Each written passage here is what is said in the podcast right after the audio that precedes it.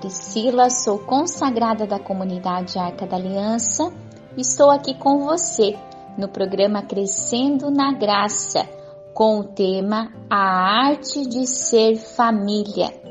E nós estamos refletindo sobre alguns aspectos da vida familiar. E hoje eu quero falar sobre o pão nosso de cada dia. No livro Deus e as Artes do Lar, o autor vai, vai usar a palavra de Mateus 6,11. O pão nosso de cada dia nos dai hoje. O que é esse pão que pedimos no Pai Nosso? Esse pão é o alimento básico ou a refeição refinada? O imprescindível para sobreviver ou o prato fino? E ele vai dizer: ambas as coisas pois esse pão, que é o próprio Cristo, representa tudo o que é humano, o mínimo e o máximo, a esmola e o presente, a provisão do peregrino e o aperitivo saboroso das bodas do Rei. O pão nosso de cada dia nos dai hoje é essa dimensão no aspecto doméstico do todo que nós vamos viver enquanto família do tudo e do nada, da fartura e dos momentos em que nos faltam até mesmo o necessário. Tudo, ambas as coisas, são o próprio Cristo. E ele continua usando o termo em Mateus 6,34: a cada dia basta o seu cuidado. As preocupações cotidianas encontram sua compensação e seu alívio na sobremesa familiar. O cuidado forma assim uma só coisa com o pão. Um e outro provém de Deus e são para o nosso bem. Daí que na mesa, além dos alimentos, digerimos, degustamos e incorporamos os acontecimentos da jornada, levados com presença de Deus. Quero comentar um pouco aqui sobre essa parte em que ele vai falar sobre esse cuidado em forma de pão. Esse essa convivência familiar que muitas vezes é este alívio, ele ainda usa a sobremesa familiar como este alívio. Quem de nós que após um dia cansados de um trabalho, da sua atividade, é, até mesmo cansado, muitas vezes até da dimensão é, da casa, dos cuidados da casa, das rotinas de trabalho exercidas, e que quando nós sentamos à mesa da nossa casa e nós temos aquela refeição, nós nos sentimos aliviados, descansados.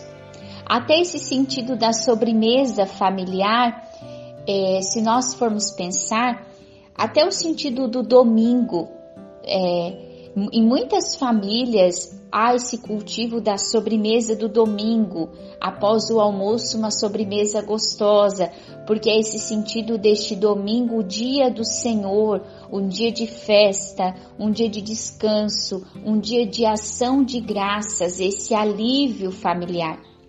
E talvez até nós precisemos resgatar um pouco isso na nossa convivência das nossas casas, porque até diante da, é, das rotinas até corridas das famílias, com trabalhos, às vezes até excessos de compromissos externos, nós vamos perdendo este alívio familiar, esse descansar naquilo que é o próprio Cristo descansar e aliviar as nossas tensões dentro das nossas famílias. Então, encontrar neste sentar na mesa um descanso. Na comunidade Arca da Aliança, é falado muito e nós trazemos muito isso, esse sentar na mesa, olhar um nos olhos do outro, comer juntos, aquelas conversas longas após o almoço às vezes nós não vamos conseguir exercer elas todos os dias, mas que a gente possa encontrar espaços para isso. Às vezes numa refeição durante a semana, ou até durante os dias da semana, encontrar aquele momento, às vezes não acontece na hora do almoço, mas na hora do jantar, momento em que todos podem sentar na mesa, comer, conversar um pouco depois, e talvez a gente precise até rever as nossas agendas, às vezes com excessos de compromissos que nos impedem de viver aquilo que já foi nos dado como graça que é promessa de Deus. O pão nosso de cada dia nos dai hoje. Nós pedimos isso para Deus todos os dias quando rezamos o Pai Nosso. E muitas vezes esse pão já, está, já nos foi ofertado. Nós só precisamos sentar na mesa e comer. Mas para que a gente possa sentar na mesa e comer, a gente precisa conseguir observar o nosso cotidiano. E o autor continua: do mesmo modo, nossa refeição cotidiana nos recorda daquela casa onde nosso Pai Deus nos espera com os braços abertos. O rito de comer juntos, com o uso e convenções que os acompanham, a compra, o cozinhar, os talheres, a sobremesa, suscita o apetite espiritual pelo autêntico pão dos filhos, Cristo. Uma fome que nos alimenta já ao fazer-se sentir. Uma fome que nos alimenta já ao fazer-se sentir. Então, esse rito de comer juntos é muito mais do que só sentar numa mesa para comer. Existe realmente, como o autor fala, uma convenção, existe um rito. Há um rito da família que prepara o alimento junto, há um rito dos momentos especiais dos domingos, dos dias de festas, mas há um rito cotidiano. Há um rito. Há um rito da mulher, da esposa que prepara as refeições cotidianas da sua casa, que envolve os filhos, que prepara muitas vezes essas refeições sozinhas, esperando a sua família, há um rito de fazer a compra, de separar, de separar a louça, de colocar a mesa.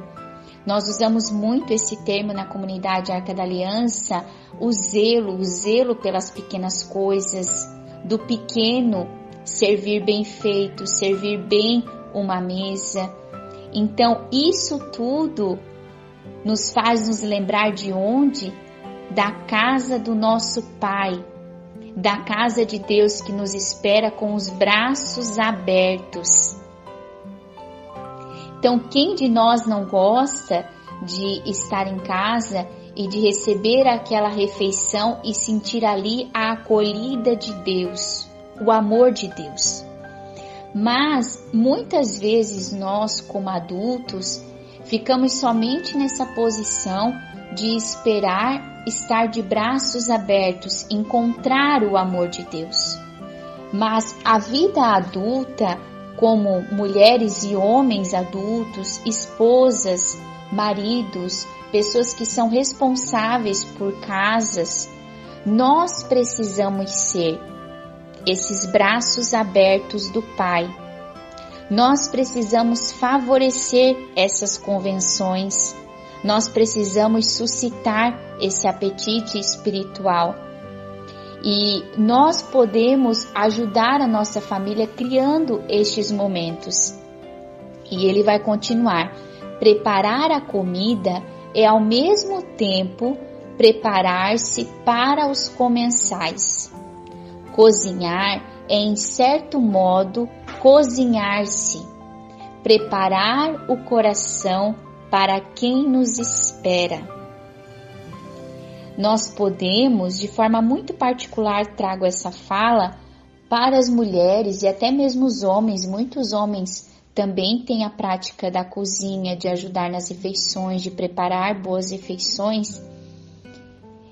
No momento em que nós estamos cozinhando, no momento em que você está cozinhando, você também está preparando seu coração. Há ali dentro da cozinha, do mexer nas panelas, uma atividade grandiosa de nós podermos ir reparando até mesmo o nosso coração, de já ir entregando as pessoas que vão se alimentar.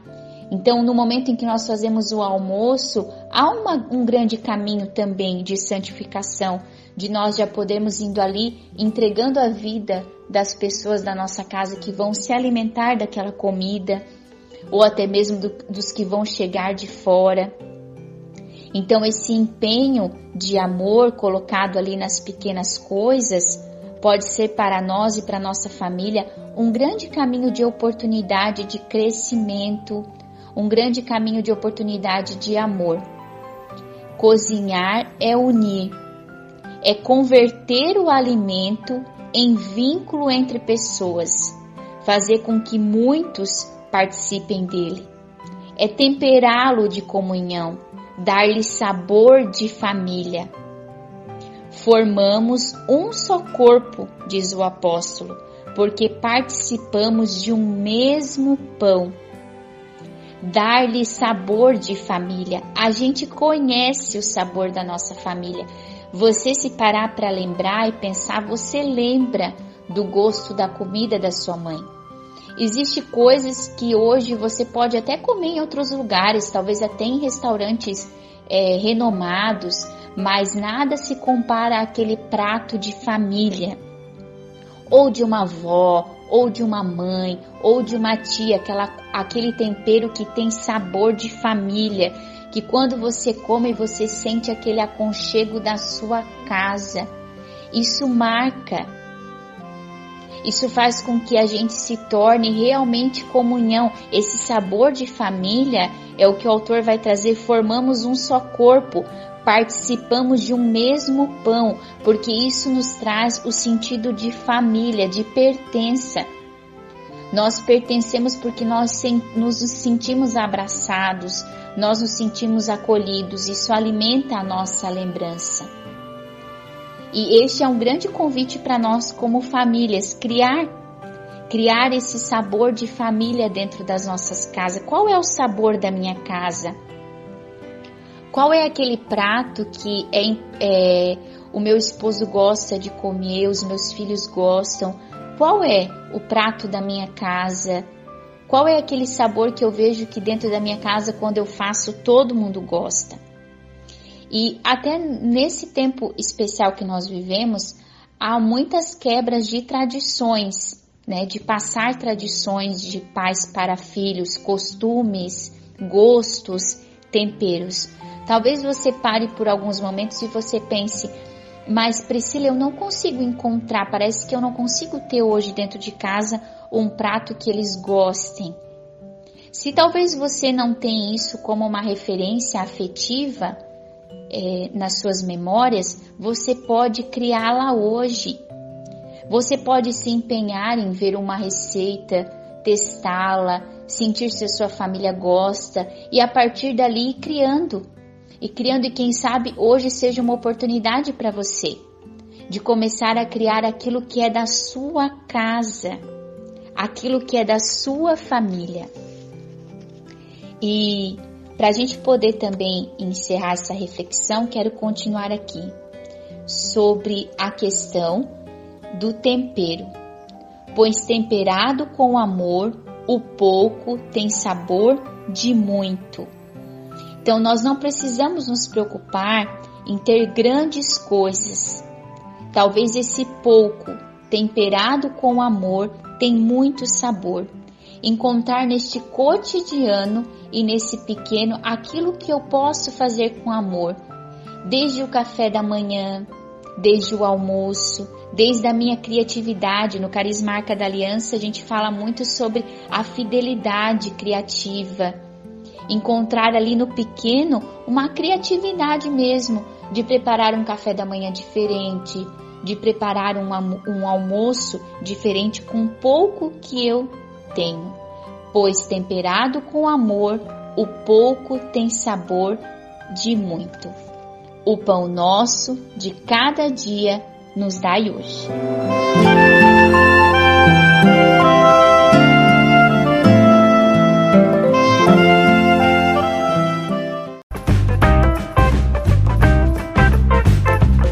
Podcast é uma produção da comunidade católica Arca da Aliança. Conheça mais conteúdos no Facebook ou Instagram, arroba Arca da Aliança. Arca da Aliança, presença de Deus no meio do povo.